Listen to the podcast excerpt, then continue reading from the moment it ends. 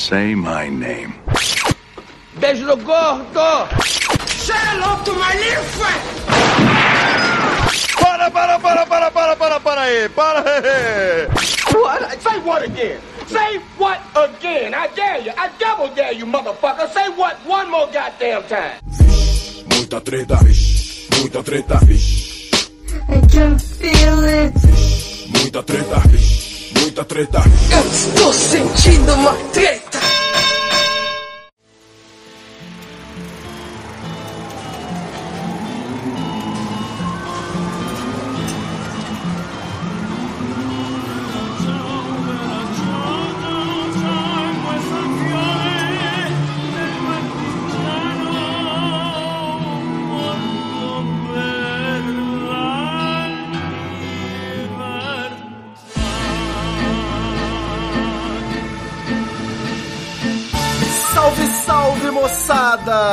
Salve, salve, rapaziada! Meus queridos ouvintes do Treta Talks, podcast do treta.com.br.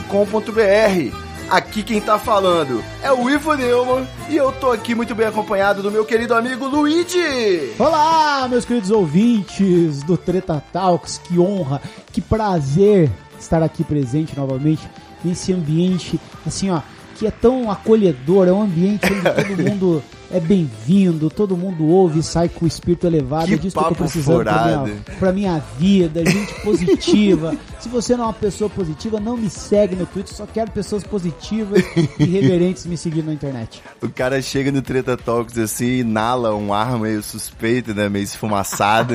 aí fica assim, todo falando besteira de hippie. Mas tudo bem. Mas Você falar tava... besteira é comigo mesmo, cara. Eu falo besteira quando eu tô falando besteira e falo mais besteira ainda quando eu tento não falar besteira. Porque daí quando você tenta É. falar sério, com ar garboso, pomposo, não, porque não sei o quê, aí que sai besteira de verdade. É, eu que sei, né? Aqueles bons tempos aí de morar junto. De vez em quando eu sinto saudade de alguém me trollando. Pô, Peço pra minha mãe fazer alguma zoeira, mas minha mãe não sabe fazer as piadas maldosas que você fazia. Mãe, cara, eu tenho saudade também daquela coisa meio irreverente, aquela coisa sem compromisso nenhum, quero morar com o Ivo Neumann. Ah, dá uma saudade. Três da manhã, o que, que nós vamos fazer? Comer uma lasanha de micro-ondas. Ou um Putz. cheddar no McDonald's. Nossa, um cheddar, mega, três e meia da manhã. E não entendi, eu não entendi porque que eu cheguei a pesar 127 quilos. Nunca, nunca entendi. bons tempos, bons tempos. E não era só um cheddar, não, viu? Geralmente era mais de um. É, eram dois, porque tinha uma promoção logo nos primeiros meses que a gente veio embora pro São Paulo. Dois cheddar por 60 centavos, aquela coisa assim. Olha só, meu, meu querido. Você, você me explorou aí. Eu participei de vários rebobinandos nessa temporada. Graças Tô a Deus. orgulhoso. Graças a Exatamente. Episódio aí, estamos exaustos com o mestre Nick Ellis. Foi muito legal participar, né? Pô, ficou excelente esse episódio. um Nossa, trio, um trio de desabafo. trio de desabafo. E você sabe que é um, é um tipo de episódio, assim, que eu gosto muito de fazer, que é uma... Você para pra pensar, assim, é três marmanjos, né? Três macho hétero. Chorando. chorando, mas as pessoas se identificam porque no fim das contas todos temos basicamente os mesmos problemas, né? Quer dizer, se você não passa fome, não mora na rua, né? Se você não é parte aí de uma, de uma camada mais frágil de verdade da, da, da sociedade, você é só um cara ou uma mina que trabalha, chega em casa cansado e tem que dormir pra acordar cedo no outro dia seguinte, é um episódio que, que acabou que mexeu muito com as pessoas, porque todo mundo se identifica de um jeito ou de outro. Tá todo mundo cansado, né, cara? A batalha tá sendo cansativa aí dessa Sim, vida adulta generalizada. Nossa, nem fale, cara, nem dormir tá dando jeito mais. Exatamente. E nessa onda aí, a gente, você também participou aqui do Treta, lá em fevereiro, no começo desse ano, e já tinha participado antes de outros episódios. A gente tem a série, né, do Espelho Preto, Espelho Vermelho, falando aí de, de Black Mirror e depois de Netflix. E, enfim, eu queria te trazer aqui como o âncora aí do Rebobinando, mais um podcast de cultura pop. Queria ver se a gente fazia um apanhado aqui de boteco, um geralzão do que, que aconteceu de pop, digamos, de popular aí nesse ano de 2018. Você topa? Vamos lá, cara, vamos lá. Eu, eu, eu, preciso confessar que eu sou um grande entusiasta da, da, da cultura popular, né? Da cultura pop.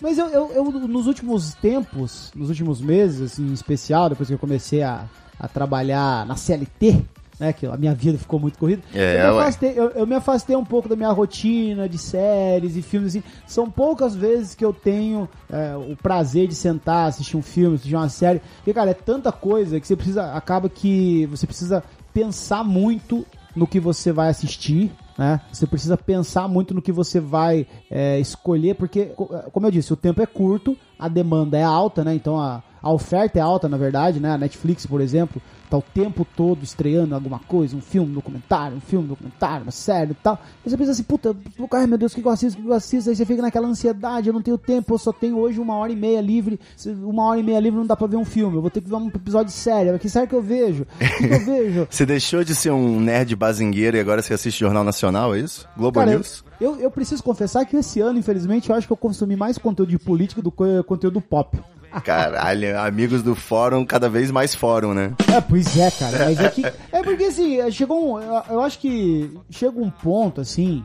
é, que você viu um, viu tudo, assim. Parece que um negócio não renova, não anda, assim. Você vai ver uma série da Netflix, é aquela, é aquela mesma fórmula, né? Que um episódio legal, o segundo, é o terceiro, o quarto, quinto, sexto, sétimo, oitavo, não serve pra nada, e o décimo é puta, que episódio legal. Então você vai, chega um momento que você começa a cansar, você começa a ficar meio, meio cabreiro, né? Pô, será que vale a pena eu, depois de todo esse dia exaustivo... Será que tem ainda- algum trofe novo de, de roteiro, né? Alguma coisa que vai me surpreender ou é só mais do mesmo o tempo todo?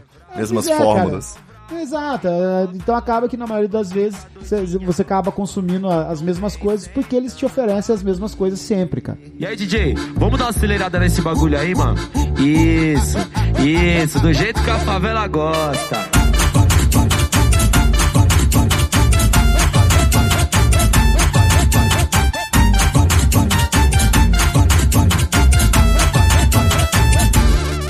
Vamos fazer um apanhado aqui do que aconteceu em 2018 e de repente uma expectativazinha pra 2019, porque eu tô desintoxicando de, de falar sério aqui no Treta Talks. Eu fiz aí recentemente um episódio do RPG jamaicano. A gente fez o nosso próprio, nosso próprio game aqui.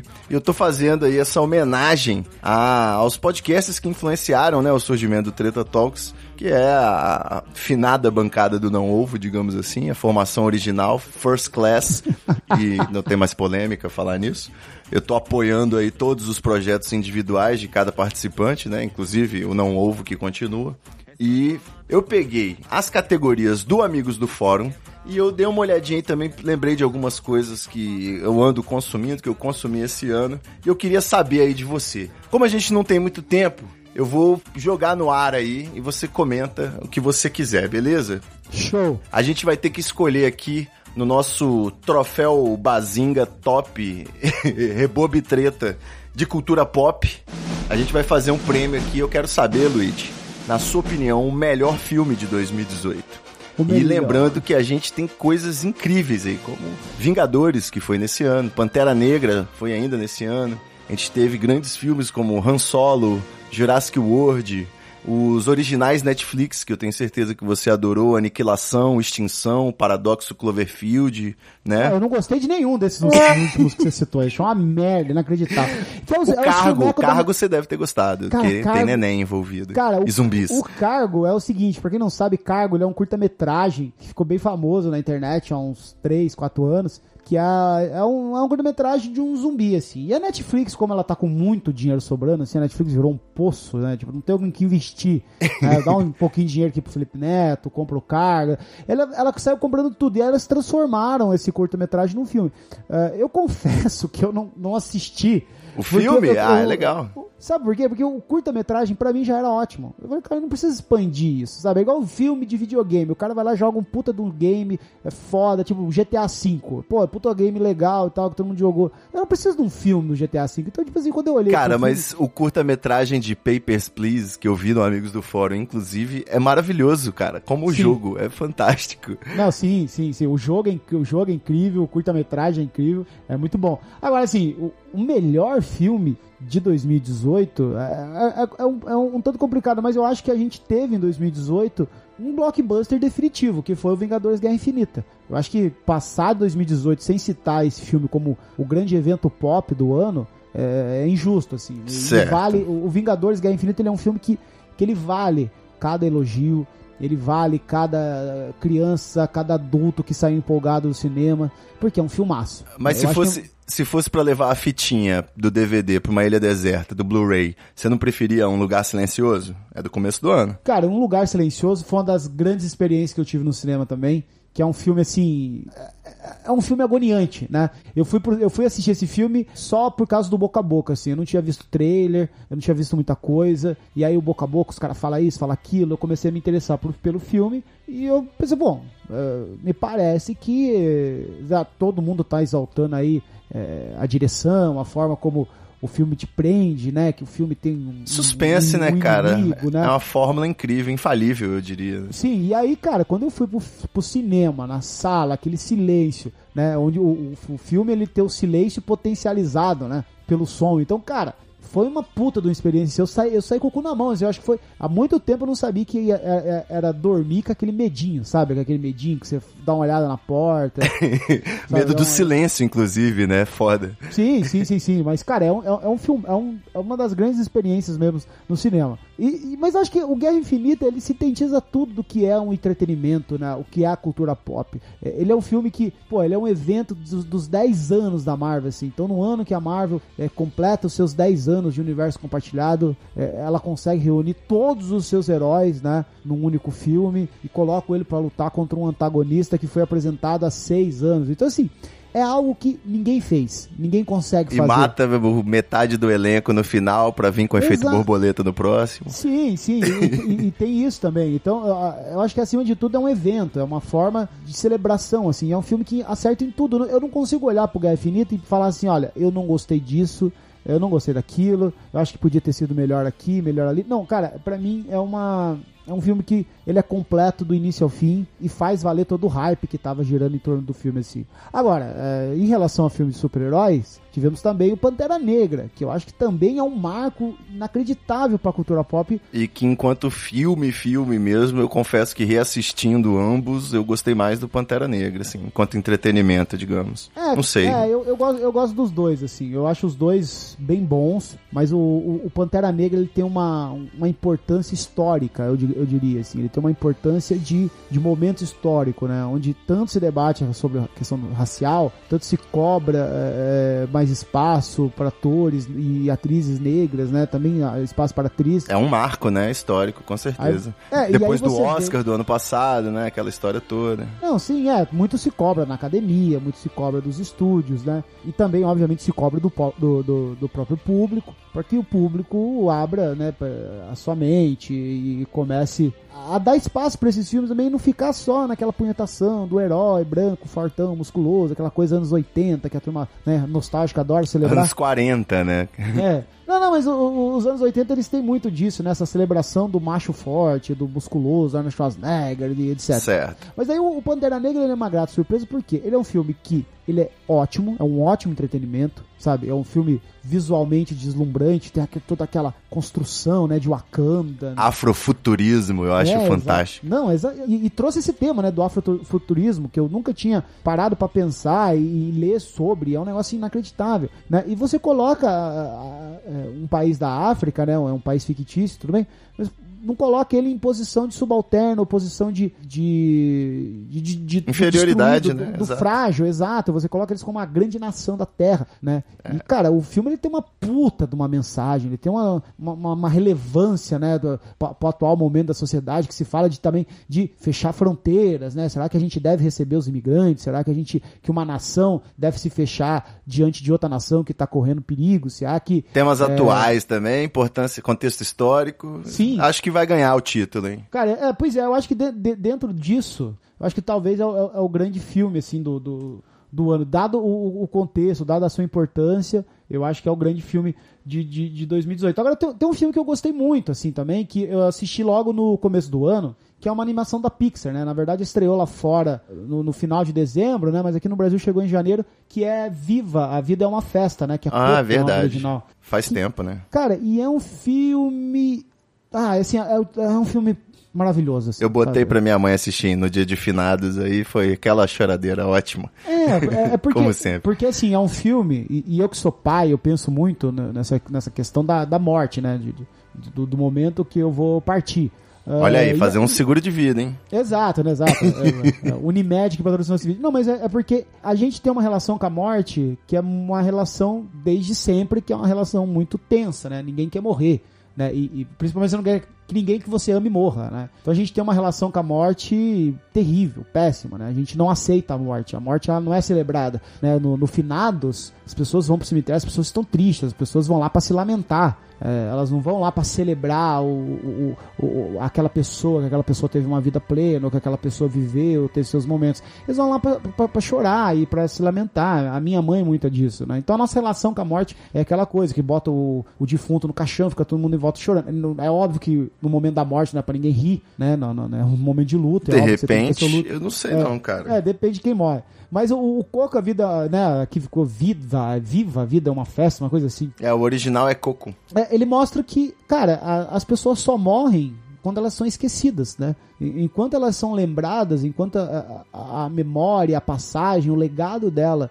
está vivo, ele é passado de uma geração para outra, né? Então, é, o meu pai morreu, mas eu ainda carrego o, o- legado do meu pai, então a memória dele está viva, isso torna ele vivo. Então, é uma mensagem muito bonita, é uma, é uma maneira de você encarar a, morte, encarar um momento triste, né? Com uma certa, com uma certa esperança, né? Com uma certa. Agora, isso tá dentro de um filme. E é a cultura mexicana, né? Você não mencionou aí que cultura- tem é, a ver com o Dia Exato, dos é. Mortos no México, né? Exato, eu também comecei falando aqui do- dos dias fi- do final, justamente para finalizar com isso, né? Que lá no México, a relação que eles têm com, com os mortos é totalmente diferente da nossa, né? A caveira lá, que é o símbolo da morte, blá, blá, eles têm outra relação, então é uma relação mais, eu não diria madura, né? Porque é muito da cultura deles assim. Mas é uma, é é uma coisa que eu acho interessante. Eu, eu consigo fazer isso? Óbvio que não, né? A gente sente muita morte das pessoas, inclusive de, de, de, de pessoas que não são próximas da gente. Bom, morre o Stan Lee, o cara tem 129 anos e a turma, ah, estou chorando. Falei, pô, você pode chorar de emoção e tal, mas cara, ele mo- morreu, ele teve uma vida plena. Você devia estar feliz que alguém conseguiu. 93, né, malandro? Fala É, sério. conseguiu fazer tantas coisas. E é, é o ciclo, cara. essa- né?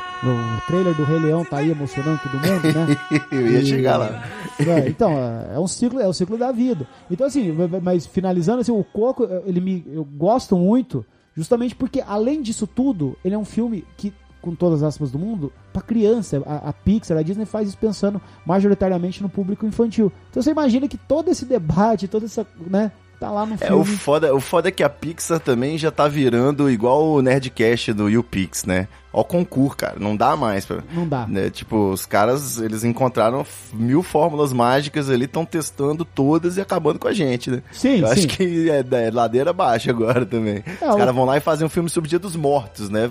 É tipo, é pra dar na cara mesmo da galera, não tem jeito. Agora, é, eu, a gente vai conversando aqui, acaba que eu vou lembrando de algumas coisas legais Manda bala, pode falar. que, eu, que eu assisti em 2018, né? Eu assisti muito filme no começo do ano, assim, porque até, até porque a questão do Oscar, né? Acaba que você vai se motivando a assistir cada vez Sim, é, mais coisas. Que eu lembro que, é, que quando eu assisti, até na época que eu escrevi pro Amigos do Fora, eu falei, cara, eu acho que provavelmente esse vai ser um dos meus filmes é, é, favoritos em, do- em 2018, porque a, a forma como ele é leve, é, a forma como ele é encantador também, que é o filme chamado Projeto Flórida.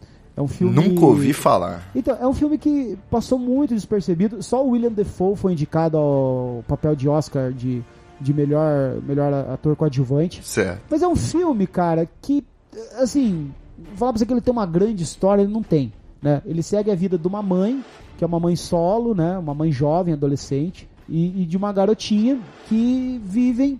eh, que lá nos Estados Unidos eles chamam de white trash, né? Que são a- os brancos que vivem é, assim, bem à margem da sociedade, assim. Então o que, que eles, eles vivem naqueles pequenos hotéis de, de estrada, né? Que tem muito. E o filme se passa em Orlando, na Flórida, que é uma cidade muito turística. Então eles vivem naqueles hotéis lá que eles pagam, sei lá, 5 dólares pra noite, não tem móveis, não tem porra nenhuma, e vivem é, completamente marginalizados e. Não é um ambiente ideal pra uma criança, né? Exato, não é, e é, é justamente nisso que o filme acerta e me pega é, de cheio, assim, porque a, a garotinha que faz. É, Brooklyn Price é o nome dela, a garotinha que faz o, o papel da, da, da, da- da menininha lá, protagonista, ela tem apenas 7 anos. E, mano, a menina leva o filme nas costas, assim. E é uma história muito simples, é uma história de crianças, do brincar, do relacionamento da mãe, do relacionamento das crianças, como que as crianças enxergam o, o Mas mu- é um dramão. não é um dramão, cara. Aí que tá. É um, é um filme assim que parece um documentário até.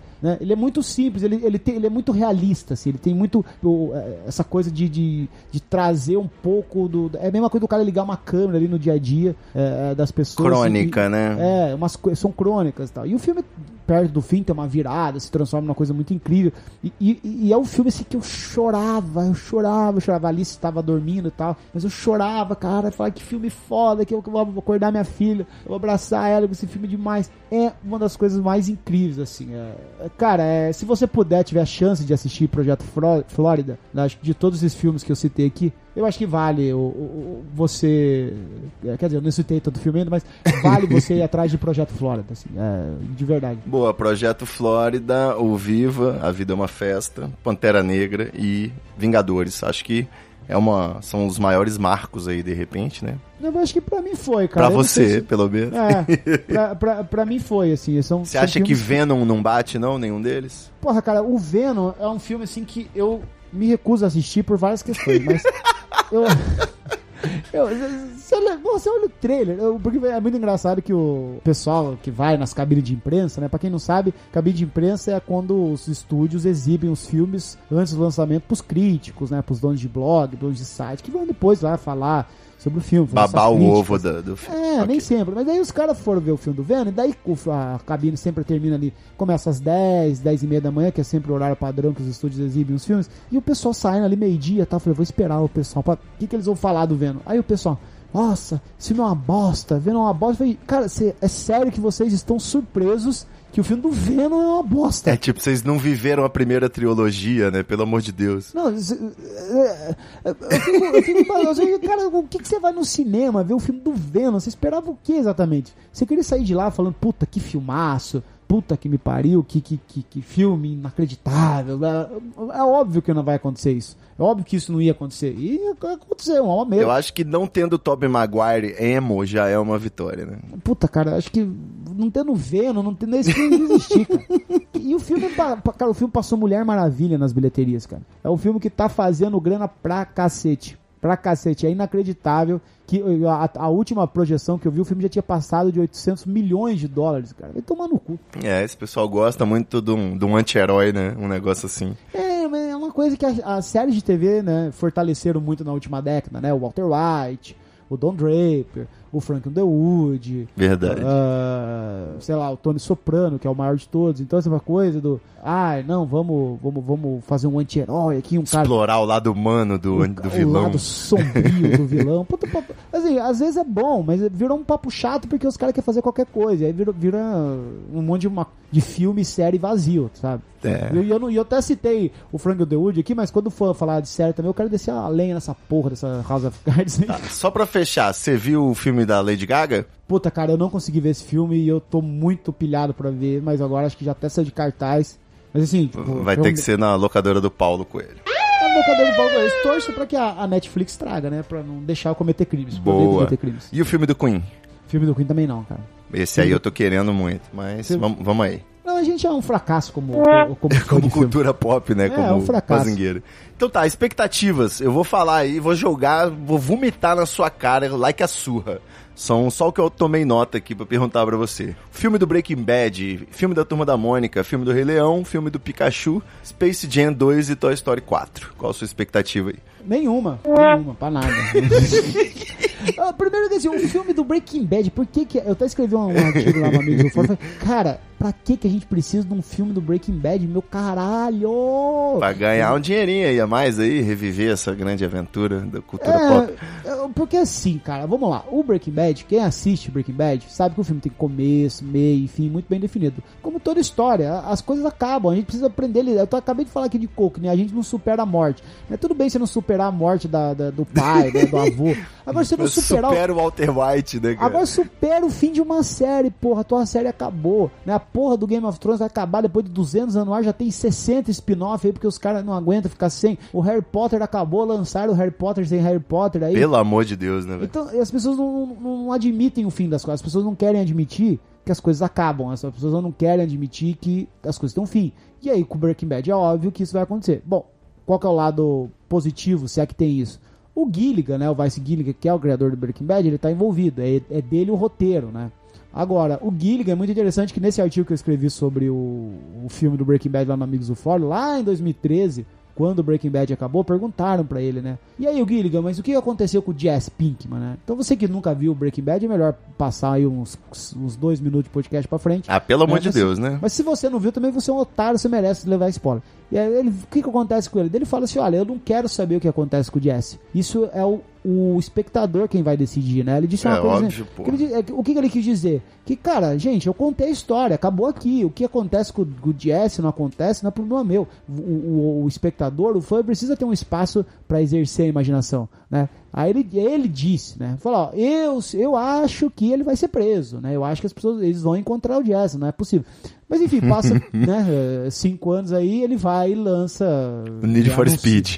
Anuncia a porra do filme, né? Então, assim, eu não sei o que esperar, sinceramente. Eu gostaria de um filme do Breaking Bad, não. Agora, eu vou assistir, pô, é o Gilligan, óbvio, cara? né? É o cara que fez uma das séries que eu mais gosto. Então, É, tipo, se bobear, Luigi, fica bom e aí você tem que engolir seu preconceito. E é o ciclo da vida. é, pois é. A gente engole, cara. Não tem, Mas não tem cê- eu só queria saber se você tá ligado que esse novo Rei Leão que vai lançar aí não é live action. Isso Ah, aí é cara. uma animação digitalizada. Não sei se você tá sabendo disso. Você sabe que. daí, Repetindo, não é live action. Você sabe que demorou, né? Pra, pra pessoas, pra, pra gente pensar nisso, porque é um negócio que ninguém falou, né, cara? Puta, puta papo chato, né, A cara? minha Que maior diversão nos últimos dias é esse tweet desse cara maluco, velho. Cara, mas que papo chato, velho. Pau no cu. Puta, foda-se se é live action. Não é caralho, tá óbvio que não é live action. Mas cacete, velho. Mas deixa as galera, as pessoas chamarem. As pessoas não, não- Você não tem o que chamar, porque eu desenho lá a animação. Tá óbvio que é animação, ah, mas você tem que falar de verdade. Ah, então fala que é um live action. Ai, mas não é live action, com uma técnica. Tomando cu com técnica, cara. As pessoas estão paulatinamente perdendo toda a noção e o contato com a realidade, velho. Não é possível. Não, é, é aquela coisa da, da- a- as pessoas não querem que as pessoas se divirtam. É Né? isso. Então se tá todo mundo se divertindo, todo mundo feliz, com o Rei Leão, caralho. Epa, pode parar! Epa, eu- vamos onde que eu posso encontrar defeito? Vou falar que o filme é uma bosta? Pô, não posso falar que esse filme é uma bosta. Então eu vou questionar a sabedoria popular. Vou, vou avisar esse bando de ignorante, esse bando de macaco imbecil, que não é live action. É animação também, mas com outra técnica. Ah, vá tomar no meio.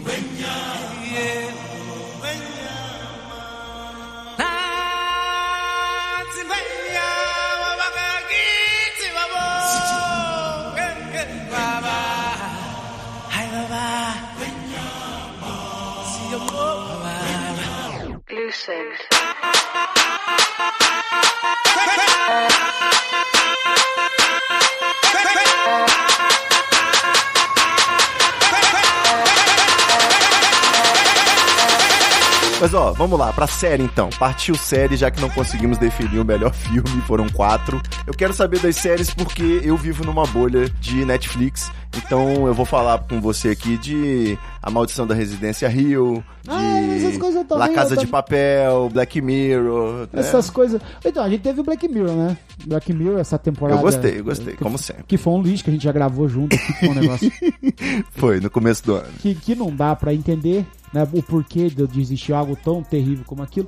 Mas você sabe que uma, uma- um tipo de, de, de coisa que, que eu consumi muito esse ano e venho consumindo nos últimos anos com mais frequência são documentários. né? Documentários Ah, sim, certeza. acabou se tornando um dos meus gêneros favoritos aí do cinema. E também séries documentais, cara. Séries documentais são uma das coisas assim que eh, eu mais me divirto assistindo. Então acho que da- das grandes coisas que eu assisti em 2018 em relação à televisão, eu, eu, eu acho que destacar as séries documentais é essencial. E uma das aqui, sem dúvida nenhuma, assim, lembrando de cabeça total, assim, que é uma coisa que, que eu não consigo esquecer, é o Wide Wide Country. Né? Boa, botei na lista aqui também. Foi impressionante. Porque essa série, cara, quando eu fui assistir ela, e aí eu- é uma das pequenas, pequenos orgulhos que às vezes eu tenho no Amigos do Fora, que é, muitas vezes eu caio de paraquedas numa série, eu escrevo sobre ela todo empolgado, porque eu sou um cara empolgado, né? Ah, vá, não. E, e- e as pessoas começam a descobrir essa série, porque daí o, o meu post fica bem indexado no Google, né? E eu falei assim, cara, essa série é muito boa, eu vou correr e escrever. Eu, eu- assisti dois episódios no primeiro dia, eu falei, vou, vou correr e escrever sobre ela amanhã, porque essa série vai bombar, porque essa série é inacreditável. Do documentário do pessoal aí que criou a sociedade alternativa lá ao redor do guru indiano, né? Osho, O, ba, o Baguan, né? Bhagwan, que depois virou Osho. Poxa, cara, ah, não, a, a história é inacreditável. Eu falei, mano, não tem como eh, isso não dar certo. Então eu escrevi, tá? O meu post ficou na época bem indexado no Google, porque a gente tinha poucas. Acho que daí o É o País publicou uma matéria, muito melhor que a minha, obviamente. Mas, cara, é uma das coisas mais surreais que eu assisti. Você lembra o nome da mulher dele, cara? Eu, eu chamava tudo que minha namorada falava, alguma coisa meio mandona. Sheila? eu, A Sheila? Eu A chamava Sheila? ela de Sheila. A Sheila. Então, é é um negócio inacreditável, assim, é o tipo de produção que a, a Netflix, agora eu, assim, eu critico muito a Netflix, não gosto dos filmes, eu acho as séries dramáticas da Netflix uma bomba, uma atrás da outra. Mas, cara, a Netflix, ela tem uma mão acertada pra documentário, que é um negócio impressionante, cara. Verdade. A Netflix, ela tem o dedo, assim, é, é o dedo abençoado, assim, ela toca, ela sabe escolher a dedo os documentários, as séries documentais que entram no, no catálogo deles. E, cara, o Wide Wide Country, velho, porra, não tem como passar 2018 falando em televisão e não colocar essa no, no, no- topo das listas, da- de qualquer lista de Um melhor- sentimento de what the fuck a cada episódio, né? A gente assistiu na Exato. sequência, foi foda. Exato, sabe? Porque assim, chega um ponto da história, porque assim, se apresentar aquela né, confraria, aquela coisa, aquela galera que se reúne em torno de um guru, eles vão assim, ó, ok, maluquice, mas cada maluco, né, com, a sua maluquice, cada um que, que, que siga o que quer, né? De Ah, cara se antipatiza com os rednecks, né? Os É, conservadores americanos É, que não estavam gostando. Exato, mas o negócio descamba pra uma maluquice.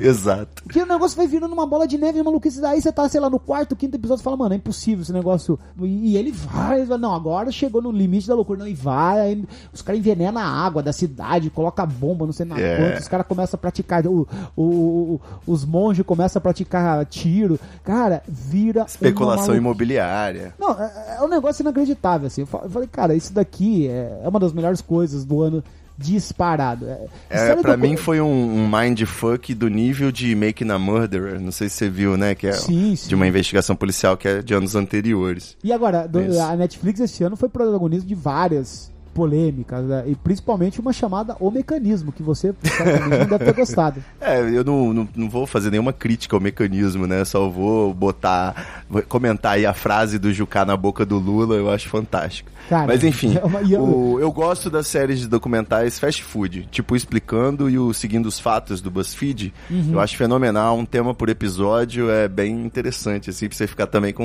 um cara de, de, de cu, assim, na frente da, da tela do computador, é É, ótimo. po- pois é, eu assisti também essas duas séries, né? Séries documental, eu gosto bastante, série de, investigação, jornalística e tal. E, o, o que me, o que me que pega na hora de, de, de, de assistir, quando eu termino de assistir essas séries, não é se é boa, se é ruim, né? Eu acho ok, sim, mas é, é, elas têm uma cara. Eu, eu penso assim, os executivos do BuzzFeed, cara, a Netflix pra, pra 2018 orçou 8 bilhões, 8 ou 6 bilhões de dólares, eu não lembro ao certo o número, o número exato. Vamos fazer um qualquer merda aqui pra Vamos pegar uma, um uma grana. E vamos lá vender pros tontos da Netflix, eles compram? Vamos. Vamos transformar nossas matérias em, em vídeo. né? Isso, cara, esse explicando e esse do, é, é, do, né, do, do BuzzFeed, cara, tipo assim, são produtos que eu falo, cara, aqui no Brasil tem dezenas de caras. Tipo, o Meteoro Brasil, por exemplo, é muito superior, infinitamente superior. Mais profundo, né, É, cara? a, a esses canal. E pergunta se um, um cara igual o pessoal do Meteor Brasil vai conseguir vender um projeto pra Netflix. Não vai. Né? Então eu não sei. Aqui americano é bom, né? Lá é o livre mercado, essas coisas aí, vocês que são mais de política. Não sei se é isso. Que, o povo sabe ganhar dinheiro. Então o povo vai lá e passa a perna na Netflix e coloca um conteúdo na- no, no serviço de streaming que podia estar muito bem no canal do YouTube. Agora, é, é legal também. Né? Isso é recalque, é um, é um vídeo bom. É curto, é superficial, mas é gostosinho de assistir aí na Não, eu refeição. não- não, Eu, eu- eu não tô falando que é ruim. Veja, eu não tô falando que é ruim. Eu tô falando que é um negócio que caberia num canal no YouTube e os caras conseguiram vender pra Netflix como se fosse uma coisa inédita e tal. É, e a tendência é piorar. Eu, eu curto muito séries também dessas documentais de design. Aquela Abstract é muito boa. O Grand Designs e Incríveis por Dentro, uma série de arquitetura, assim, são muito fodas. Uhum, E eu sei que você curtiu o Chef's Table, né? Também é, É, de, mim- de- de culinária, não é isso? É, eu, eu sou muito. Eu gosto muito de comida, né? É, Eu tenho uma relação bastante próxima da- dos alimentos. né? Quem, quem me conhece, segue nas redes sociais, sabe que eu sou cara que se importa muito com o que eu como. Morte E- aos carboidratos. É, não, mas agora eu tô comendo um pouquinho mais, agora já perdi o que eu tinha que perder de peso. Mas o. É, tá o na Chef's hora, Ta- né? O Chef Stable é uma série. poe- É uma poesia, né? É uma poesia. Então, é, teve a temporada nova, é, eles foram pra. Faz, fizeram uma temporada esse ano sobre, sobre doces, né? Sa- Extraiu agora, recentemente, a outra temporada. Mas é uma série que, no momento que ela, foi- ela entrou na minha vida no momento ideal, assim, que é justamente questionar essa relação nossa com, com, com os alimentos, né? Do, pra isso, eu acho que tem uma série que é mais perfeita, né? Da Netflix mesmo, chamada Cooked, que ela explora diretamente essa relação do, do homem com aquilo que ele come. Mas o Chef Stable, ele leva isso pra um nível, assim, de poesia, de belo, né? Porque ele coloca os chefes de cozinhas premiados como protagonista. É uma das minhas séries favoritas. Talvez acho que seja a série minha favorita da Netflix. Mas de, de comida tem algumas outras divertidas. Por exemplo, Ugly Delicious, né? É uma série extremamente divertida. Né, Santa tá- Clarita Diet também, uma delícia. Não, essa aí eu me recuso a assistir também. Mas o.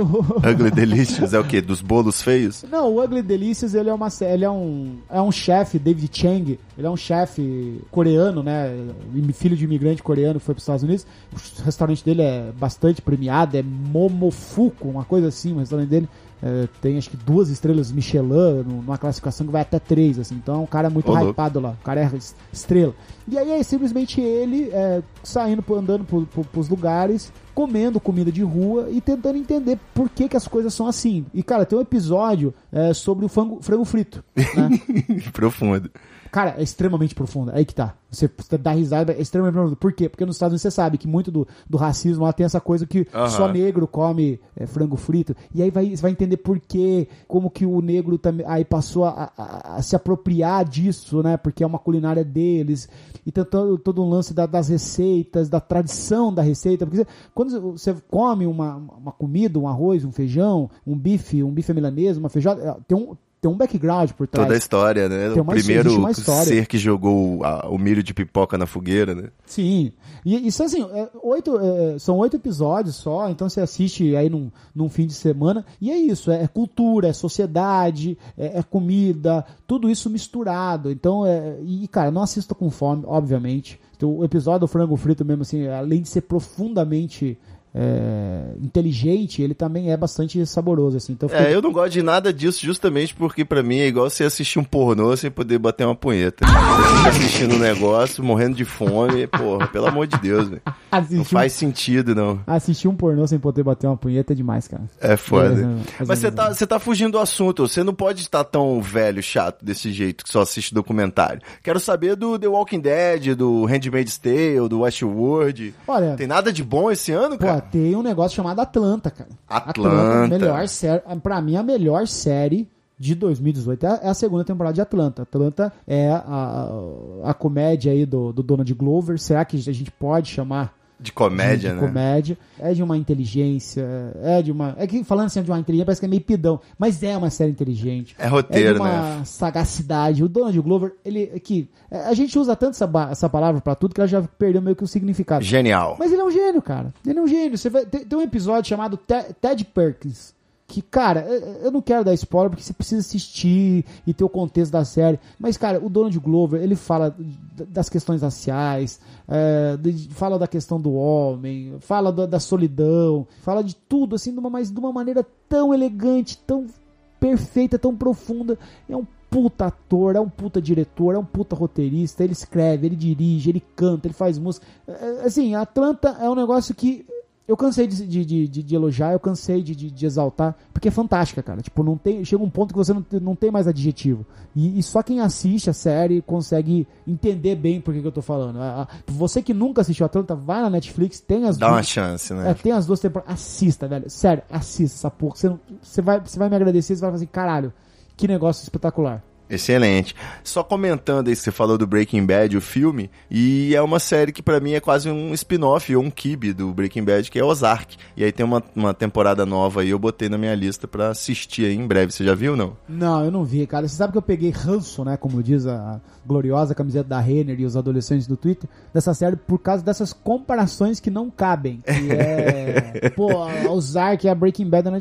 Pô, tava tomando seu cu, caralho. Para com essa merda, não compara, velho. É, mas é claro claramente um kibe, não tem como negar isso aí. Olha o então, quibe! Sinto muito. Não, não Teve duvido. a, a- segunda temporada de The Sinner, que também pra mim valeu, e tem um pouco aí de, de- desse lance da, do Wide Wide Country, né? Porque tem uma sociedade alternativa maluca, uma seita, então é interessante também, flerta com esse tema. Acho que se bobear até tem a ver aí com. pegou carona nessa popularidade.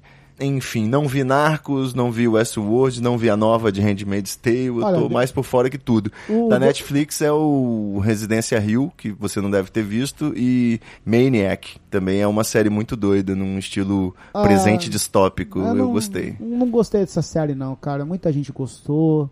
Eu fui ler um- umas críticas aí do pessoal que, que eu confio, o pessoal gostou. Eu, assim, não me empolguei. Achei chata, achei meio cafona. Eu acho que precisa de Ah. umas drogas pra acompanhar o- a doideira de Maniac. Pô, então se o povo se for assistir Twin Peaks, eles morrem, sabe? Pô, Twin Peaks tem que ser preciso. Né? Não, mas, Twin o- Peaks é drogas pesadas, é diferente. É.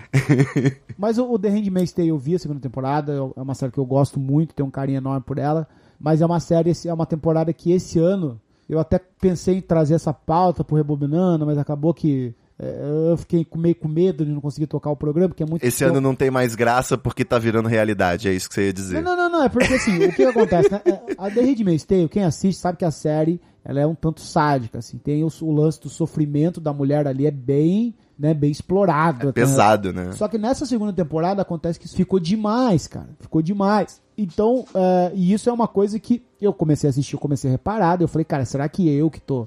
é, tô exagerando, né? Será que essa série realmente tá pesando a mão na hora? Porque assim, a gente sabe que as mulheres sofrem, a gente sabe que elas são estupradas, mas a insistência da série muitas vezes em, em deixar isso visual começou a me incomodar. E aí eu fui descobrir que, pô, a crítica lá fora já tava martelando isso, já tinha muita mulher postando nas redes sociais que tava parando de assistir a série. Aí eu trouxe esse debate para amigos do fora e eu recebi muito feedback de que, de fato, muitas pessoas, muitas pessoas, maioria, extrema maioria, mulheres, estavam abandonando a série porque não tava suportando mais ver tanto sofrimento. Então foi uma que nesse ponto, uh, The Handmaid's Tale deu uma escorregada, tanto que as pessoas acham que foi, foi meio que por isso que ela não ganhou o Emmy Awards esse ano, né? Game Game of Thrones ganhou. É, faria Porque- sentido. Porque a, a crítica também me- meio que bateu nisso. Mas eu acho que a, a, a série se desenrola bem e, e te- tem um, momentos ali gloriosos, como sempre teve. Mas foi uma temporada, assim, que, que, que falou muito sobre ma- maternidade, né? Sobre,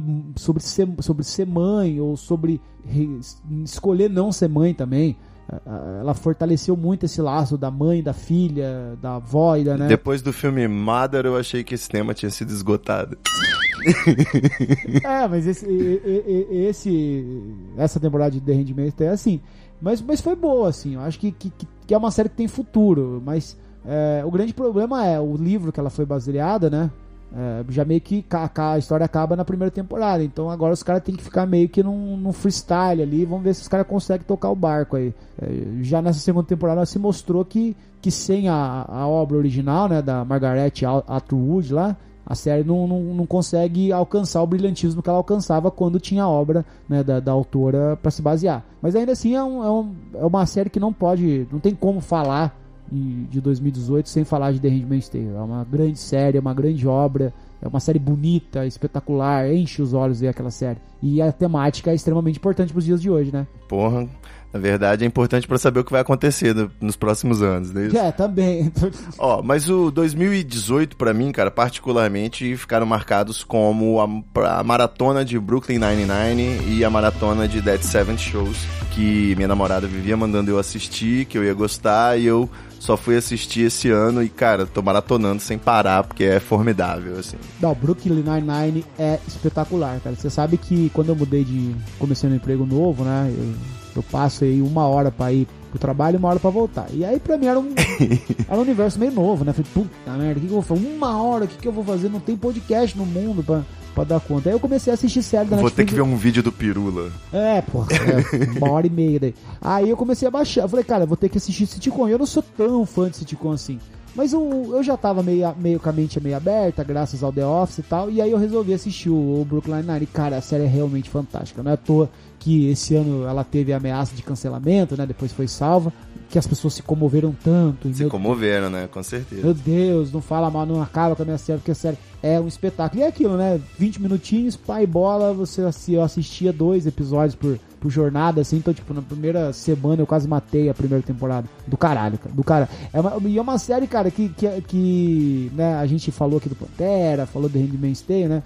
Muito dessa questão da diversidade. E é uma série que ela tem a diversidade ali de uma maneira tão naturalizada, né? Verdade. Você vê que o, o comandante lá é gay, tem a, a, a lésbica, tem não sei o que, tem os latinos, né? É Que tipo o o- personagem cadeirante em Family Guy, né? Eu acho que é importante ter essa cultura de quebrar essa, esse estereótipo, né? Digamos. Sim, sim, e, e a série executa bem isso. Não, ela não usa disso de um, de um palanque, não usa disso pra discursar nem nada.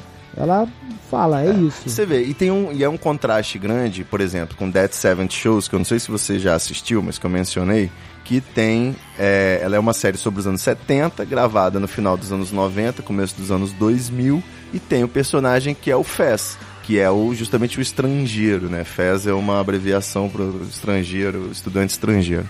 E todos os piadas pesadas de clichê, tudo sobre ser negro, sobre ser gay, sobre ser pobre, tudo cai em cima dele sempre.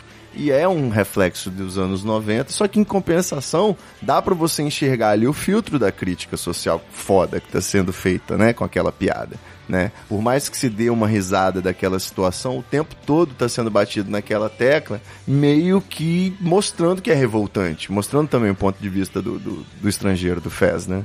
Então acho, acho interessante como é uma visão que hoje a gente vê completamente equivocada. Hoje não poderia ter esse tipo de humor já, talvez, mas é, ficaria estigmatizado, mas também tinha sua crítica, digamos, né, no contexto da época. Não, e outra, eu acho que o humor nem sempre ele precisa. E- Isso é uma das coisas que eu discuto muito, né, lá no Rebobinando. é, Será que o humor ele precisa só ser, ser engraçado? Será que ele pode ser engraçado ainda algo mais, algo além? Né? Então tem, tem muita série. O Atlanta é uma série assim, né? Que além de extremamente engraçada, é uma série que vai além disso, vai além de só te proporcionar riso. É espetacular. Exatamente.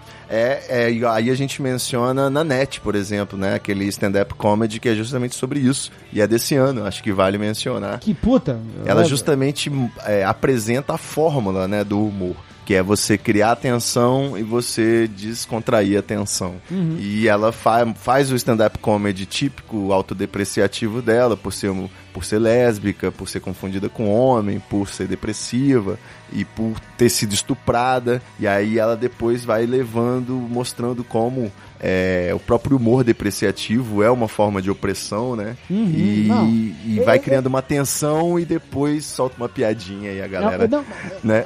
Esse stand-up, cara, é uma armadilha. É uma completa armadilha. Você vai esper- esperando alguma coisa e de repente você é envolvido numa tensão, numa questão ali que você fala, caralho, o que, que tá acontecendo? Aí você fica com vontade de chorar e de repente, pau na tua cara. O texto é Porra, quase uma poesia, velho, é foda. Não, é, esse é uma das coisas assim. E, e- e falando em stand-up, velho, a, a última coisa que eu assisti, que tá fresca na minha memória, é um stand-up que, assim, eu nunca imaginei que eu ia rir pra caralho, né? Rir, talvez. Se você falar Danilo Gentili ou Rafinha Bastos, eu desligo e vou embora. Não, cara, é o Adam Sandler. O Adam ah, Sandler. Adam Sandler. Eu sei que Ad- você ama o Adam Sandler. Adam Sandler, não, eu, eu não gosto do Adam Sandler. É, Mas Adam você Sandler- cravou a profecia do drama do Adam Sandler no Netflix. Não, tá lá é. no, no Treta Talks, gravada a profecia. Mas olha, o Adam Sandler, ele lançou um- uma coisa muito foda na Netflix, chamada Adam Sandler 100% Fresh. Né, que é uma comédia, é um stand-up, na verdade, mas é um stand-up musical, assim, porque ele intercala entre momentos de piada e momentos de música. Cara, mas, cara, assim, é um negócio incrível, cara, que é, assim, é muito engraçado mesmo, assim. Tem um momento ali, uma piada que ele fala do bebê e tal, e, cara, eu ri tanto, tanto, tanto, tanto, que eu tive que pausar ah, ah, os negócios que eu, Tive eu que per- pausar e assistir clique. Não, né, é, porque eu perdi o fio da meada, tá ligado? Eu perdi o fio, eu não conseguia mais. Então eu precisei parar pra rir. E, e, é- e é isso, cara. Depois o cara vai, vai, vai. No final, você começa a chorar, cara. Tem duas, dois números finais aí que você chora. Eu falei assim, caralho, que filho de uma puta. Ele fez eu rir, agora tá me fazendo chorar. É a merda do Adam Sandler, é o cara que fez Pixel. Eu não posso perdoar ele. Velho, é extremamente engraçado. É extremamente engraçado. Assim, dá pra colocar fácil aí na minha lista de surpresas. e 100% fresh. é, Adam Sandler 100% fresh, uma das coisas mais legais que eu vi, cara, de, de fato. E nos últimos tempos, assim, que eu tenho ido pouco ao cinema e tal, é, porra, foi de longe uma das coisas mais legais mesmo. Bom, A gente falou aqui um monte de, de Netflix. Acho que dá pra falar só, passando do David Letterman, que tem esse programa novo. Todos são muito bons. Puta, esse aí também é outra das coisas mais legais do ano, né? cara? O Next Guest, né? É, meu Próximo próximo- convidado. O episódio com o Obama, puta, com o Jay-Z, cara. O episódio com o Jay-Z é um negócio inacreditável. Que é um formato bem interessante, né, cara? É, é mensal, né, dentro da Netflix, é uma coisa Isso. inédita, né? Todo mês lançava um episódio novo. E o cara mata pau, né? O David Letterman, né? O cara Foda. mata pau. Exatamente. E, mas assim, na, no próprios categorias do Amigos do Fórum, é meio confuso esse lance. A gente falou Netflix, TV, streaming. Então, vão pra TV rapidinho, Luiz, pra fechar as, agora as categorias menos importantes. Alguma coisa na televisão é mais relevante do que Choque de Cultura e Canal Meteoro Brasil? Ai, cara, é difícil, né, velho? O choque de cultura ele atingiu um, um nível assim de. Choque De na Globo, de- né, cara? Pra é, mim. de, de impacto tão grande que chegou na Globo, né? E aí eu fui assistir. E aí eu fiquei com medo, né? Não, com medo dele ser ruim. E é genial que chegou na Globo sem ser remodelado, cara. Cara, Eles só eu mudaram a achei- música da abertura por Nossa. questões de direitos autorais e melhoraram a iluminação, né? Porque- Eu, é, melhorar a iluminação. Eu achei um negócio espetacular. Falei, cara, onde esses lazarentos chegaram? E o humor deles tá igual, velho. Inacreditável, Não, exatamente. Quem fala que tá diferente, fala por preciosismo. Que é Não, não coisa- tá, não tá. Ai, porque gostava mais quando era no canal do Omelete, do TV Quase. Não, cara, tá a mesma coisa. E, e tá a mesma coisa, é na Globo, o caralho. As pessoas precisam entender o seguinte, bicho, é o choque de cultura na porra da Globo. Fazendo as mesmas piadas absurdas, falando de usar droga e, e tudo mais. Não, você tem. É, os caras parecem que não tem noção do que, que é a Rede Globo, o tamanho que é a Globo, o tamanho de alcance que é a Globo. Os caras tá nessa, tipo, eu vi uns caras reclamando, ah, não é, mas mudou, não é mais a mesma coisa. Eu falei, bicho, cala a boca, pelo amor de Deus, velho. Não é possível que você ache isso, porque não é. Não Mudou, é, né? Não é mais no YouTube, agora é no Globoplay. Sim, é, isso pro cara é, é uma ofensa, sabe? Eu- não pode, não, não pode ter. Mas, é, e o YouTube, o Marcelo Adnet fazendo o tutorial dos candidatos, pra mim foi o grande momento aí do, do YouTube. Mas não vale, né? O, o Adnet já tá no ar aí há um É, já tá no ar. Mas, cara, eu acho que, em vez de a gente falar de YouTube, eu acho que em 2018 teve uma coisa muito mais importante acontecendo em podcast, cara. Eu acho que os podcasts saem de 2018 como um dos grandes protagonistas, principalmente no debate político. Acho que teve, foi uma força, assim, avassaladora. Foi uma, uma das coisas, assim, que eh, eu tenho um, um grande orgulho, que eu até falei no, no ano passado. Falei, olha, gente, quem quer fazer podcast de política, faça, porque 2018 vai bombar. Aí passou um tempo, passou um mês, a Apple lançou a, a lista de melhores podcasts do ano, dos mais baixados, e aí a própria, né, do iTunes falou assim, ó, 2018 vai ter uma ascensão dos podcasts de política, por causa disso, disso, disso. Falei, aí, É, cara, o ano do podcast no Brasil, né, cara? Google Podcasts, Spotify, Porra, a tudo, revolução. Não só o Spotify fazendo a campanha, mas o Spotify abrindo a porteira. De repente o pessoal aí que é só ouvinte não sabe. Sim. Mas você tinha, eu tive que pagar aí um mês, que foi não sei quantos dólares, pra hospedar num servidor que Eu dava suporte ainda. ao Spotify. Eu tô pagando É, então, ainda, mas eu não cancela. posso parar de pagar. Não, não posso parar de pagar, senão muda meu feed, eu perco o ouvinte, eu prefiro... Muda, Não, muda o mas- link, mas é, é melhor mudar logo do que você ficar pagando pro resto da vida, bom, minha opinião. É, mas enfim. acho, mas enfim. E aí o... o Mudou o link do treta, inclusive, se você tá no Spotify e não tá achando treta, é porque mudou o link. Joga treta na busca que você vai achar. É só jogar na busca, a pessoa sabe. Então, mas aí, cara, é isso. É... Os, po- os podcasts, pra mim, saem como uns grandes players de. Tá, vamos dar nome aos bois, Luiz, porque pra mim, eu assim, eu vou sempre chover no molhado dos mesmos e tal. Pra mim, o grande acontecimento do ano foi o presidente da semana, que ele realmente trouxe aí gravações históricas e leituras de, de discursos com um documentário e foi uma coisa assim, uma série, né, da Folha de São Paulo que foi realmente incrível, né, e justo nessa época eleitoral. E tá tendo aí agora uma nova temporada do Projeto Humanos, sem falar do 1986, que a segunda temporada agora também foi muito foda. A galera gostou demais, só que aí eu sou suspeito pra falar que eu tô Sim. fazendo parte da equipe.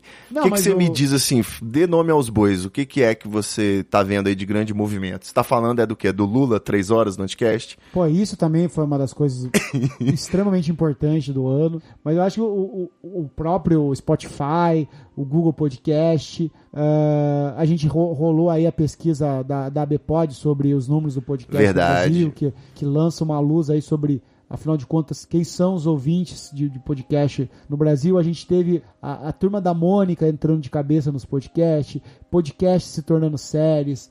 Verdade, A a na, na gringa, no caso. A Netflix tem podcast. É, agora, os grandes players, né? Eu, que, que era uma das técnicas que eu bati. Eu falei, cara, a gente precisa de players fora da mídia de podcast entrando. Então a gente, pô, a, a Folha mesmo foi uma que entrou de cabeça. A, a Jovem Pan disponibiliza os seus programas em áudio em podcast. Não é A pod- turma da Mônica, A conversa com o Bial da Globo Sim, também Então, tem. assim, quando essa galera começa a entrar em podcast, a mídia começa a expandir, sair desse nichinho de cultura pop, né? Cauê Moura agora com poucas, né? Um Pô, achei, podcast. achei sensacional também. E é É claro, um acho talk o- show aí de uma hora do Cauê Moura com convidados. Uhum. Interessante. E, e no, e no meio de tudo isso, acho que o presidente da semana ele sai de 2018. Pra mim, ao lado do Ford de Teresina também. Isso aí, Certo. Foro de Teresina foi assim uma grande descoberta pessoal desse ano, Uhum. porque o papo dos caras é muito legal de acompanhar, né? Eu Não, a achei Malu, a Malu é demais. A Malu é demais. diferente do que você ouvir um podcast, o próprio Politicase do Nexo, que eu gosto muito, eu preciso ouvir com muita atenção, senão eu me distraio e perco o fio da meada, sacou? Uhum. O próprio xadrez verbal é com, você tem que prestar atenção. Sim, e no sim. Foro de Teresina eu sinto um bate-papo bem tranquilo, assim, sobre temas tão fodas, né? Não, sim, total. E, e, cara, é o, o- o presidente da semana ele foi muito bem produzido. O Rodrigo Vizeu é o grande nome do podcast. Rodrigo Vizeu, isso aí. É o Ele fez também o Eleição na Chapa, que foi muito bom na época das Que- eleições. hein? Que eu- esse eu gostava demais de ouvir. Acordar cedo e ter um podcast sobre as notícias diário, que é uma coisa que eu sempre bati que tinha que ter mais, tinha que ter mais, tinha que ter mais, e finalmente começou a ter. Espero que tenha mais. Agora eu tô acompanhando o Estadão Notícias, que é diário também, mas tem o. Eu ouvi até a Miriam Leitão, o Neumann O Neumann- Pinto, o o Neumann Pinto Sadenberg. é Eu, nessas eleições aí, eu fui do- nas profundezas do inferno, É, meu amigo. o, Ne- o José Neumann Pinto, eu gosto que ele encaixa o Lula em todas as notícias dele. Mas, é, mas eu ouço, eu ouço, tô lá pra ouvir, né? E o, o Anticast, pra mim, se consolidou, né? E deu ali origem com os esquerdistas do Revolu Show, né? O João Carvalho com o Zamiliano e o Uhum. Isso é pessoal. bem legal também. Eu, Eu acho gosto que bastante de ouvir. é muito Eu bom. É a esquerda desmistificada, né? A esquerda caviar em áudio. É, a esquerda dominou bem os podcasts esse ano, né? Diz que o, Caviar não, revolucionária, né? Senão eles vão vir aqui me bater. diz que o movimento conservador vem com tudo aí pra 2019, também podcast. É, né? Não. Já, os caras estão dominando todos os lugares. O MBL tá comprando aí a corrupção memes, tá foda. Mas eu acho que é isso, cara. 2018 teve muita coisa legal. Pra eu não ser injusto, cara, eu preciso só comentar. Se eu for eleger um episódio do ano, pra mim foi o Minuto de Silêncio, o especial que eles fizeram, o Minuto na Urna, com a Vera Lúcia, candidata do PSTU à presidência, porque é um papo muito legal, cara. É um ponto de vista totalmente fora da caixa aí, pra usar esse jargão, é, dentro da- do debate eleitoral, sabe? As pessoas estão falando de esquerda e direita sobre PT e PSL, e na verdade esquerda é outra coisa, sacou? Uma outra visão também. E com a descontração do Minuto de Silêncio, sacou? Do Bacon, do Caco. Então fica essa recomendação em um episódio Pô, especial. eu- eu- você sabe que hoje eu fiz uma, uma pergunta lá no Twitter sobre quais foram os melhores episódios de podcast que as pessoas ouviram em 2018. Muita gente falou desse episódio. Ah, é? Como é que foi isso aí? É, eu só queria. Eu, Pô, eu- eu faço um post no Amigos do Fórum, né? Sobre os melhores episódios de, de podcast do ano. É, fiz em 2017, quero repetir esse ano, eu tava fazendo uma pesquisa aqui. Ah, sempre ganha o RPG do Nerdcast, não? Não, não, não, cara. O pessoal tá desencanando um pouco de só citar Nerdcast. Bom, tem o RPG do Treta aí chegando que foi histórico, cara. O Igor Seco quase morreu. Devia ter morrido. Mas é. De novo. Esse episódio do, do Minuto de Silêncio foi muito, muito citado, cara. Muito mesmo. Excelente, não, mas é muito bom mesmo. É isso, então você tem mais algum podcast? Naruhodo, Mamilos? Imagina Juntas, cara. Imagina Esse Juntas. ano Imagina Juntas virou minha sala de estar aqui. É, eles são- Igual são na época dos primeiros Big Brothers que você deixava ligado pra ter amigos em casa. É o Imagina Juntas. Não, eu, eu- o episódio que eles fazem um teste de privilégio com o Guns é muito engraçado. É, e é, cara, mas eu acho que é isso, velho. Os principais pra mim esse ano saem os podcasts de política. É, saem como os grandes players de 2018. Ainda bem, né? Porque trouxeram um público bastante novo pra, pra mídia em geral. Excelente. E só reforçar a recomendação aí do Eu Tava Lá, do Brian e do TH Show, do Igor e do Nhoque, que estão fazendo collab aí com treta também. Sim, sim. Então é revelação, né? Novidade que pra mim é... tem o episódio que eu gravei com o Gui, o ano do podcast. Alguns episódios atrás a gente falou, deu várias recomendações aí de podcast. Cheiro de lançado bom, ei, tu tá na gaiola. Cheiro de maconha boa, ei, tu tá na gaiola. Várias piranhas jogando, ei, tu amigos faturando, tu tá na gaiola. Vem sentando na piroca. Então, Lulu, Pra fechar, o que que falta? Tem mais uma categoria no Amigo do Fórum, é anime, games. Você tem algum Não, game que você tá não, jogando? Eu nem sei o que é essa Pokémon? categoria. Eu já é essa merda. Você não jogou o GTA de Velho Oeste? Tá todo mundo jogando e eu tô só na vontade aqui. Eu jogo GTA, mesmo. GTA de cavalo. Não, não comprei. Eu fiquei, eu quase comprei um PS4 só pra jogar essa merda. Ainda bem que, que passou à vontade. Eu economizei 1.400 reais. É, eu jogo GTA e Uncharted, basicamente. Isso, e Fallout Shelter, mais nada. Não, videogame, eu- essa fase aí eu não, não tenho muito. Não. Bom, é isso. Animes, eu me recuso a falar sobre animes. Vamos fazer o quê? Top blogs? Tem. Quem é pra você o troll do ano? Ou o agitador web ah, do não, ano? cara, aí, aí você me pegou de saia justa. Eu não faço ideia, cara. Eu não faço ideia. O Carlos Cardoso, Cardo, arroba Cardoso. Então, É beleza, eu ano, vou- o eu vou- do ano. Eu já sei como a gente vai fechar esse episódio aqui agora. Eu, vamos fazer então o top rebobinando do ano. O que, que você achou aí de mais interessante nessa sua experiência recente? É, falar aí com o pessoal do, do- da ufologia, do veganismo versus churrasquismo, o conservadorismo com o lacradismo, né? O que, que você acha? Como que foi a conversa aí com o Castanhari e reencontrou o Brian e o Igor, né? O negócio Pô, da, foi interessante o especial da Promobit. Rebobinando é, como Treta Talks tem sido a menina dos meus olhos, o Rebobinando é dos Ah, seus, eu né? tenho- Podcast na veia, ah, né? eu isso? tenho muito orgulho do Rebobinando. Eu tenho muito orgulho de produzir o Rebobinando, cara. É... Pra você, eu sei que você já deve ter respondido isso, mas pra você, o grande ponto alto aí do Rebobinando esse ano e o que, que você pretende pro ano que vem? Dá um, um spoiler pra Cara, esse ano, sem dúvida nenhuma, foi eu expandir ainda mais o- as temáticas dos episódios. Eu tinha que ter coragem de ir atrás e executar. Então, o episódio sobre veganismo é um exemplo disso, que é uma pauta que eu nunca na minha vida achei que eu ia me debruçar em cima. O episódio de conservadorismo. Quem te o- viu, quem te vê, o né? episódio sobre streetwear, né? Quanto custa o outfit. O episódio que eu gravei agora nessa terceira temporada é um episódio que eu gosto muito, que é o episódio sobre coach, que eu entrevistei a Dani, que é uma coach, e ela trouxe uma visão diferente que eu tinha, né? Que é sempre essa coisa do deboche, etc. Então, assim, o Rebobinando ele é um, é um espaço onde eu tento trazer conversas. É quase um Mythbusters, né? Caçando mitos do senso comum. Exato. É um, Você, é um você quer dizer que você é quase um explicando. Você quer dizer que você tá de olho É, numa mas sem- graninha do mas sem a Netflix, aí, igual o mas BuzzFeed. Netflix me pagar. Mas daí, eu vou montar um projetinho que vou vender lá pros, pra Netflix americano, porque a Netflix brasileiro que não quer saber, não. E aí é isso, cara. O Rebobinando é, é nos meus olhos justamente por ser um espaço onde eu tento trazer conversa, mas eu tento aprender junto também. Não só falar e falar e falar, falar, falar, falar, falar.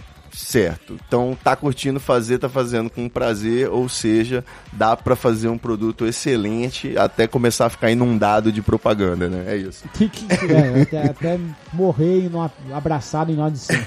Então, beleza, meu amigo. É, é, é isso. Muito obrigado por participar de mais esse crossover.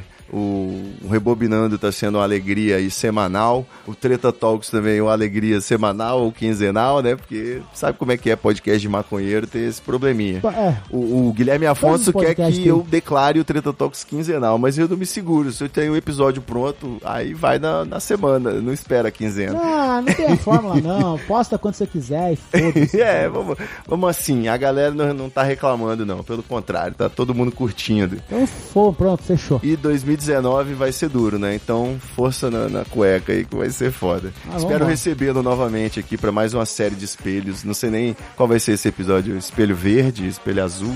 Não, Vamos o que você quiser, pô. Vamos fazer um sobre. troféu imprensa. O es- o espelho cor de carne pra falar de Valcar. Pronto. Boa, vamos fazer um de dieta. Tá faltando aí. Treta Talks ainda não falou de, de- Só tem um de churrasco, mas não tem o de dieta aí. Vamos resolver Fechou. esse problema. Fechou. Valeu, Dudu.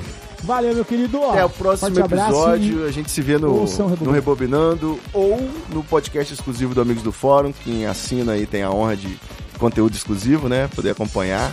Ou a gente volta a se falar aqui no Treta Talks. É isso. É nóis. Valeu! Valeu! Da partigiano Bella ciao Bella ciao Bella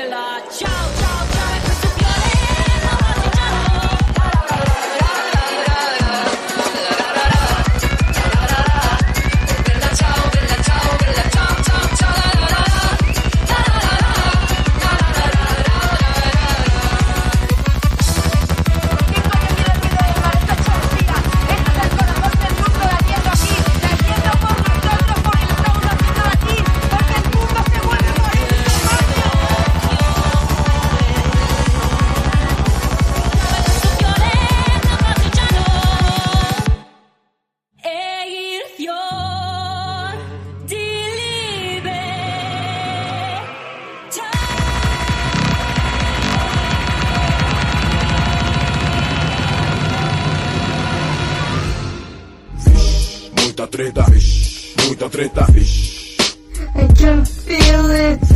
muita treta, muita treta.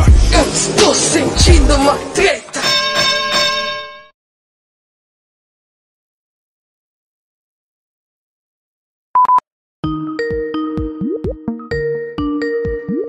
Boa noite, bom dia, boa tarde. Olá, garotinho! E aí, senhor? Beleza, meu querido? Vamos, vamos gravar? Vamos, vamos direto já?